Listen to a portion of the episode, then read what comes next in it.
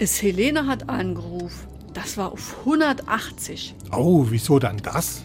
Die han Bes Balava. Am Samstag han die Besuch vom Zoll gehabt. Aha, waren sie wieder in Luxemburg und haben so viel Zigarette gekauft. Kappes, die baue doch um und mache alles selbst. Ja, aber deswegen kommt doch nicht der Zoll.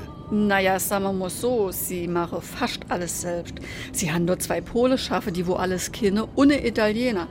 Die mache das natürlich schwarz. Oh, das gibt dann Huddel. Vor alle Dinge freut sich Selene, wer hat dann die vom Zoll angerufen?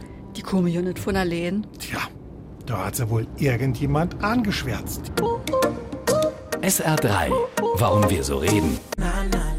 Wie man schwätze. Schwarz steht in vielen Redensarten sinnbildlich für das Schlechte. Man kann sich schwarz ärgern, muss warten, bis man schwarz wird, jemand betreibt Schwarzmalerei und man fährt oder arbeitet schwarz. Ein Unglückstag ist ein schwarzer Tag, und in fast jeder Familie gibt es ein schwarzes Schaf, und ein beliebtes Kinderspiel ist der schwarze Mann, vor dem die Kinder Angst haben und weglaufen. Jemanden anschwärzen passt da prima dazu.